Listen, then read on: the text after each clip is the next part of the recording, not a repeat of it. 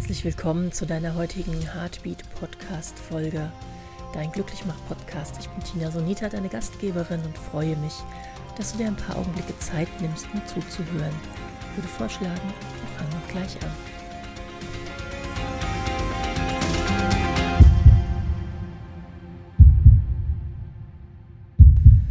Ich war vor einigen Jahren mit einer lieben Freundin in Lissabon.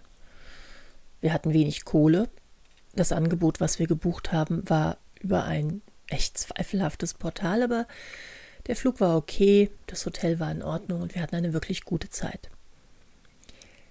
Ich bin ein leidenschaftlicher Museumsgänger, ein leidenschaftlicher in alten Gärten Rumstreunerer und ein leidenschaftlicher Betrachter von alten Bauwerken.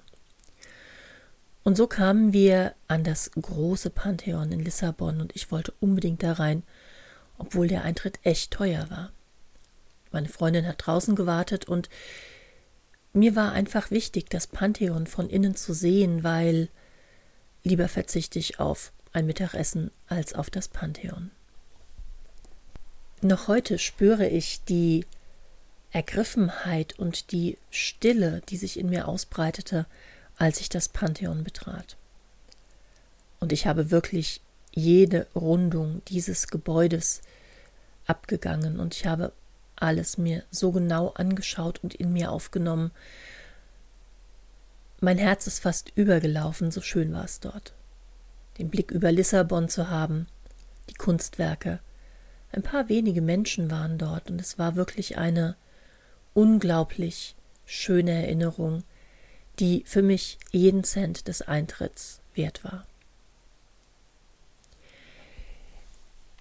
Wir tun uns oft schwer damit, in der Gegenwart zu wissen, was in der Zukunft für uns wertvoll sein könnte. Und ich glaube, gerade nach einem solchen Jahr wie diesem sind wir noch vorsichtiger geworden, was wir investieren wohin wir gehen, was wir unternehmen. Wir wägen wahrscheinlich mehr ab. Ich habe das Gefühl, wir sind vorsichtiger, abwägender geworden. Wofür soll ich mein Geld, meine Zeit, meine Fähigkeiten, meine Kapazitäten, meine Liebe, meine Emotionen, meine Freundschaft aufwenden und wofür besser nicht? Am liebsten hätten wir einen Sicherheitsschein für die Dinge, die wir tun dass sie im Nachgang auch wirklich wertvoll für uns sind. Ich glaube, dass Erinnerung und auch mit Emotionen verbundene Erinnerungen sehr, sehr wertvoll sind. Und sehr oft in den letzten Wochen waren genau das auch die Themen in den Therapiesessions. Was hat denn jetzt einen Wert? Was ist denn gut für mich? Ich nehme sehr gerne das Bild eines inneren Gartens und sage, okay, wie soll dein innerer Garten denn ausschauen? Was wäre denn in deinem inneren Garten an Blüten zu sehen und was gehört denn an Erlebnissen, an Ereignissen in deinen inneren Garten hinein? Liebevolle Gespräche, Kunst, Musik, das Miteinander, aber auch immer wieder neue Erfahrungen sammeln wollen, sich immer wieder einem neuen Impuls aussetzen, ohne zu wissen, wird das jetzt eine gute Erinnerung oder wird das eine einfach zu vergessende Erinnerung. Die Freude am Lernen und die Verbindung mit anderen Menschen, ich glaube, das sind Dinge, die einen Seelengarten immer wieder gedeihen lassen.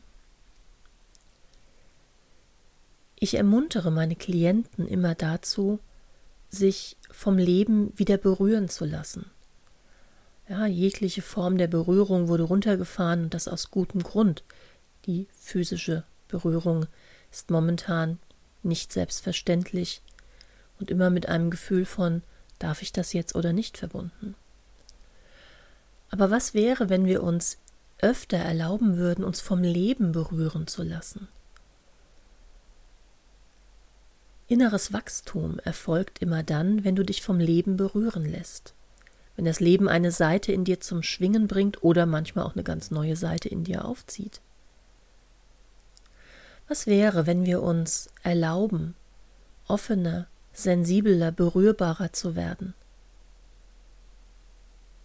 Das Gefühl des Staunens immer wieder zuzulassen, von dem sich Psychologen in der Zwischenzeit einig sind, dass es ganz große Resilienz, ganz große mentale Widerstandskraft in uns nährt, wenn wir das Gefühl des Staunens zulassen. Während wir älter werden und auch in solchen Zeiten wie jetzt fühlen wir uns manchmal körperlich beeinträchtigt. Ja, vielleicht hat man mehr Zeit auf die Wehwehchen zu achten oder vielleicht sind tatsächlich mehr da.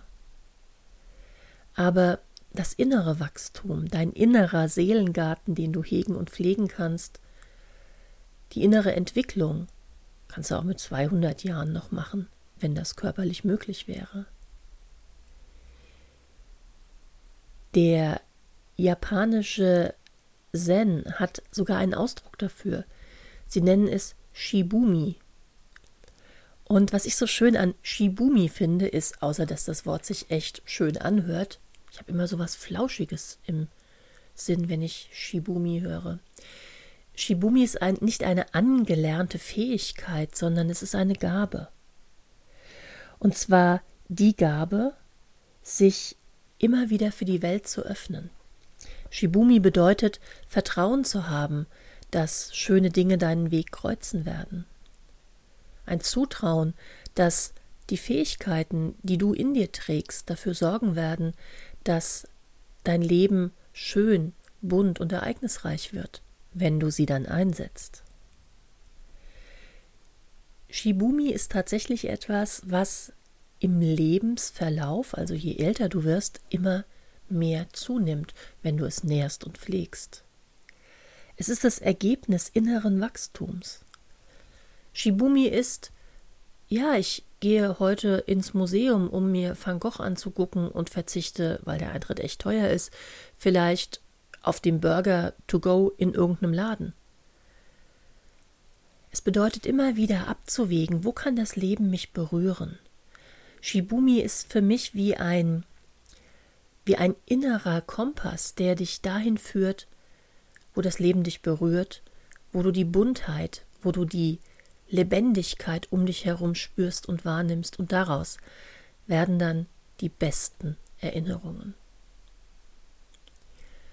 Und vielleicht sollten wir alle ein bisschen mehr Shibumi haben und nicht Sicherheitsschein denken. Weil, weißt du, ich denke, manchmal erwarten uns die schönsten Augenblicke an den Stellen, wo wir nie damit gerechnet hätten. Ein anderes Beispiel ist der Dom in Göteborg, eine Kirche von außen völlig normal aussehend. Und als wir die Tür öffneten und reintraten, umfing uns ein völlig anderes Universum. Und auch das ist eine Erinnerung, die ich nicht missen möchte. Wäre Shibumi nicht so ausgeprägt gewesen, die Gabe, sich vom Leben berühren zu lassen, hätte man vielleicht gedacht, ah ja, okay, Kirche, alles klar, weiß, Göteborg, wunderbar. Ich glaube, Shibumi ist auch eine Neugier. Shibumi macht dich neugierig. Okay, könnte hinter dieser Tür vielleicht ein wunderbares Erlebnis warten? Könnte durch dieses Gespräch mit diesem Mensch vielleicht eine tolle Erinnerung entstehen? Führt dieser Weg zwar nicht direkt zum Ziel, aber eventuell an bezaubernden Orten vorbei. Shibumi hat so denke ich, auch viel mit Vertrauen zu tun. Mit Vertrauen, dass dir schöne Dinge begegnen werden, wenn du die Augen öffnest. Mit dem Vertrauen, dass das Eintrittsgeld sich lohnt, weil es ein unvergessliches Erlebnis sein wird. Mit dem Vertrauen, mit anderen Menschen ein Gespräch zu führen, sich ihnen zu öffnen. Wie wäre es also, wenn wir alle ein bisschen mehr Shibumi in uns fördern würden? Die Neugier auf die schönen Seiten des Lebens, ohne dass wir einen Sicherungsschein dafür wollen, dass hinter dieser Tür tatsächlich ein unglaublich tolles Erlebnis wartet, durch Türen hindurchgehen. Gespräche mit fremden Menschen führen, die über ja kalt heute, finde ich auch, also jo, Gude, hinausgehen. Shibumi macht dich nicht irgendwie weiser oder klüger, aber ich bin fest davon überzeugt, Shibumi macht dich zufriedener, weil dein Leben dadurch bunter, schöner und tiefer wird. Und so wünsche ich dir, bis wir uns das nächste Mal hören, ganz viel Shibumi-Elemente in deinem Alltag.